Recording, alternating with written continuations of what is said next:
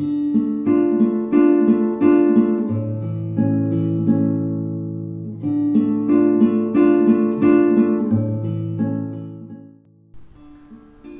a todos mis espíritus líricos y bienvenidos sean a Charla Poética, un espacio en el tiempo dedicado a la poesía.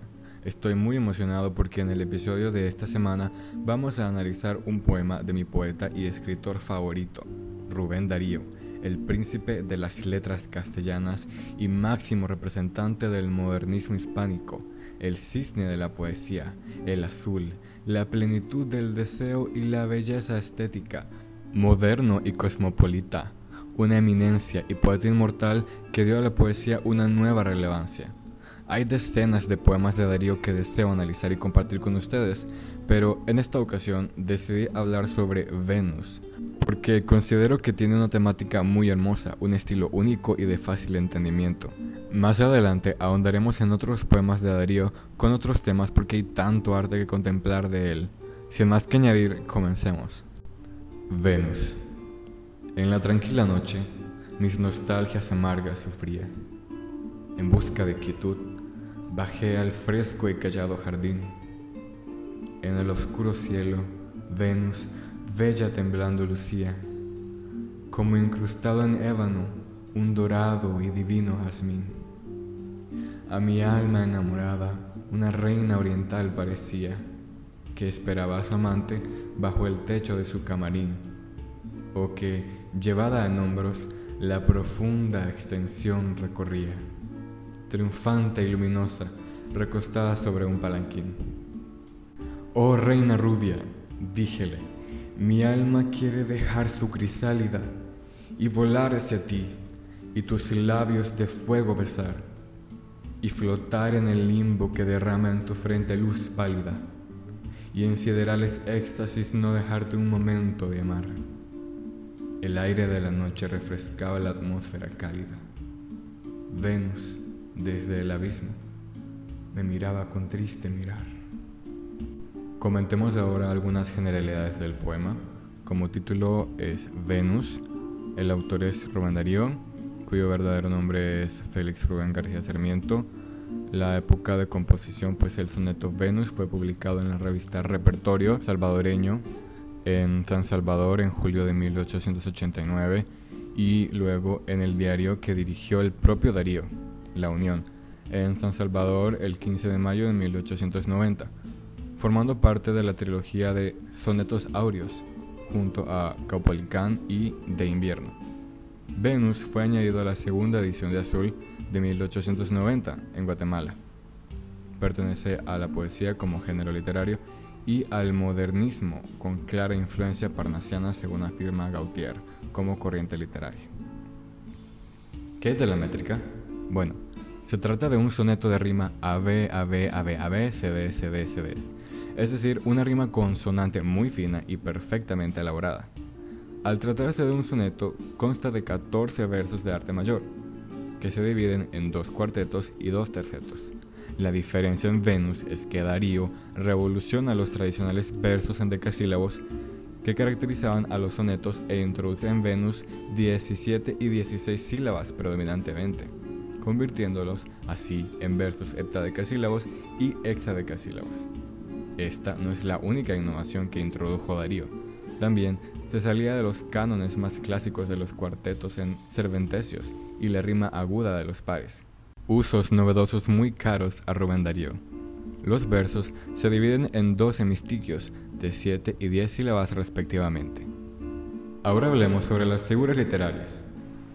El soneto se inicia con una anáfora en los tres primeros versos con el uso de la preposición en, que marca la cadencia de este cuarteto para dar más énfasis en el poema. En la tranquila noche, mis nostalgias amargas sufría.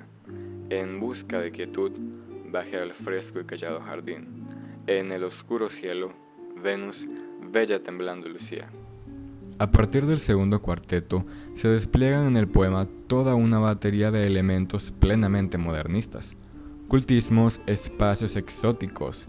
Su amada se asemeja a una reina oriental. El cielo es profunda extensión, con mayúscula. Los éxtasis son siderales. Todo se desmesura hasta los dos últimos versos, en los cuales se enfriará y volverá una nostalgia, si cabe, más desesperanzada que tiñe de tristeza tanto el final del soneto como la mirada de la diosa amada.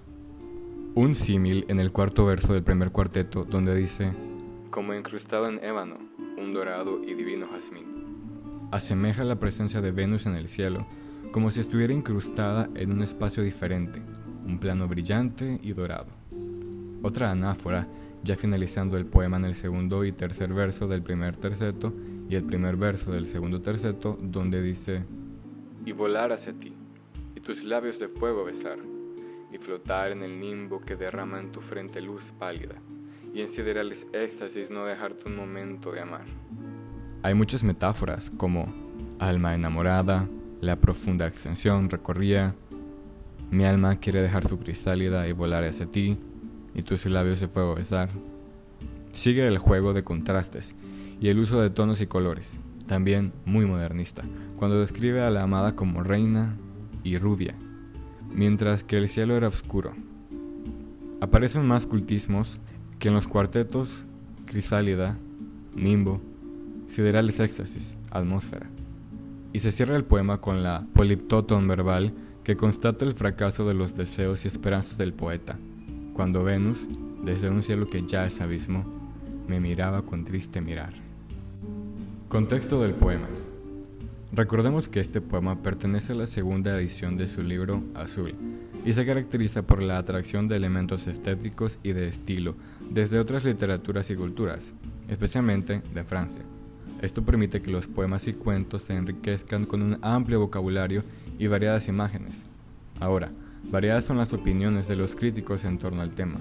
Juan Valera afirma en la citada Carta Prólogo si se me preguntase qué enseña su libro de usted y de qué trata, respondería yo sin vacilar.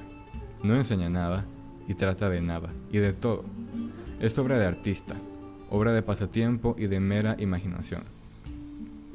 El propio Rubén, en Historia de mis libros, dice que es una producción de arte puro, sin que tenga nada de docente ni de moralizador. En el caso de este poema en particular, estoy de acuerdo. Empero, hay otras obras en el mismo azul que tienen un contexto y razón propios, como sus cuentos en prosa, de entre los cuales podemos mencionar El Fardo, El Rey Burgués y La Ninfa. Para mí, el contexto de este poema corresponde a una añoranza mística, pagana y amorosa. Hablemos ahora sobre el contenido, la temática y el mensaje. El poeta se siente nostálgico y buscando tranquilidad se marcha al jardín. Allí, al mirar al cielo, se encuentra con Venus, a quien va a identificar con un jazmín incrustado en ébano y como una reina oriental que espera a su amante. El alma enamorada del poeta desearía encontrarse con ella y fundirse en éxtasis amoroso, pero ese deseo parece que no va a cumplirse. El poema es expresión de la amargura del poeta, el cual interpela a Venus, planeta estrella, en quien personifique sus angustias amorosas. En una suerte de catasterismo inverso, la estrella se torna en amante a la que dirige sus ruegos.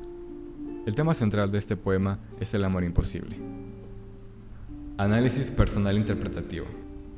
Leer este poema me genera una satisfacción únicamente comparada con la apreciación de alguna obra de Monet o de una pieza musical de mis favoritas.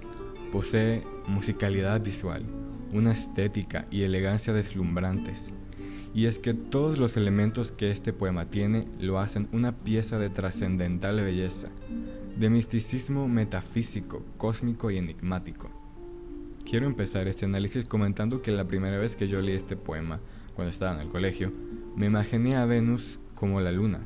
Creía que era este astro gris que alumbra las noches más brillantemente que cualquier otro cuerpo celeste, pues es el más fácil de identificar. Pero con el paso del tiempo e investigando, me di cuenta de que no. Al leer este poema, siempre me imagino a Darío en algún balcón, en la nocturna contemplación de la noche, con su mirada puesta al cielo, y su alma y su mente agobiada de sentires y pensares por lo imposible, por un amor divino y sobrenatural. Ya desde el título, observamos el carácter modernista del poema, al hacer referencia a la mitología clásica. Según esta, Venus es la diosa del amor y de la belleza, y ambos temas están presentes en el texto. El uso de la mitología es una influencia parnasiana. El primer cuarteto es un universo de nostalgia, pues el ambiente al cual nos introduce es nocturno, tranquilo y melancólico.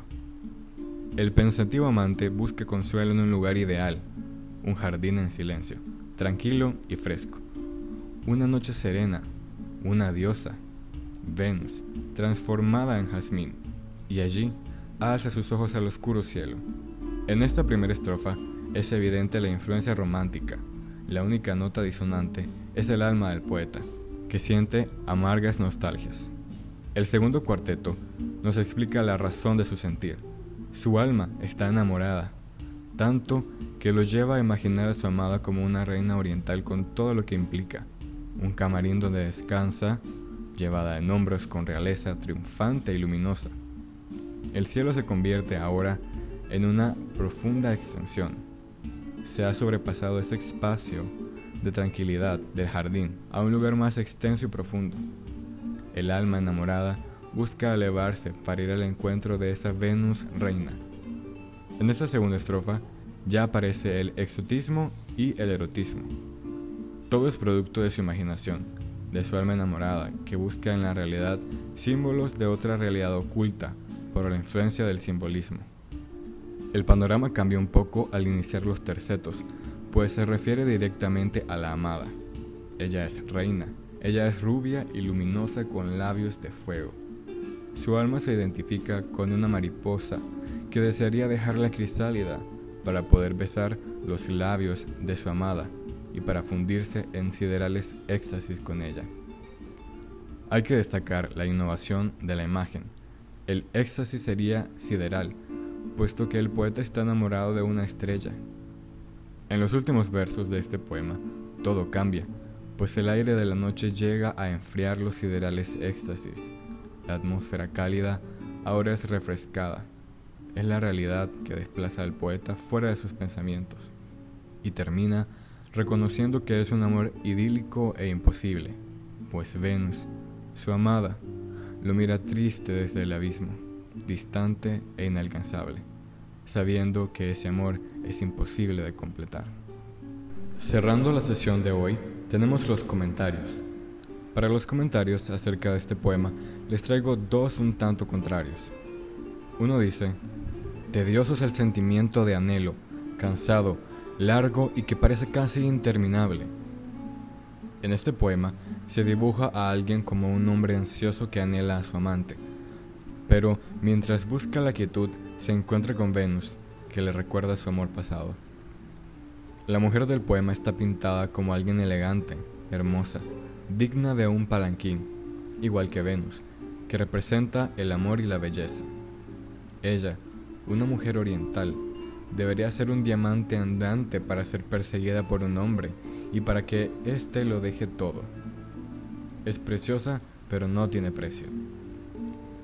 Y el otro dice, este poema de menos de media página te entierra la uña en el corazón. En lo personal, me deja demasiadas preguntas. Se titula Venus. Allí nace mi primera duda. Quien conoce así sea un poco a Rubén Darío sabe de su amor, fascinación por la mitología griega y romana, y con cuánta frecuencia en su escritura recurre a sus dioses y criaturas. ¿Cómo leer el título? De forma literal, es decir, el hombre del poema habla a la mismísima Venus, diosa romana equivalente a Afrodita, diosa del amor, sensualidad, belleza, que se le presenta en plena noche con toda su divinidad. O se refiere a Venus planeta del sistema solar que puede ser visto desde la Tierra en ciertas noches?